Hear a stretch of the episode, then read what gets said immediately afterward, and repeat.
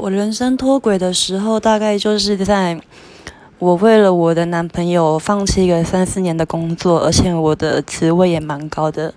因为他我没了工作，然后之后他也不让我工作，只能靠他生存，然后我又买一堆保险储蓄险，很多保险，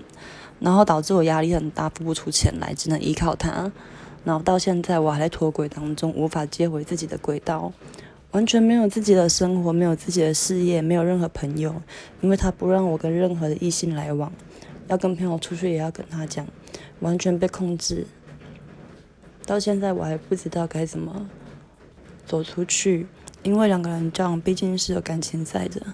可是他要大男人，要我听他的，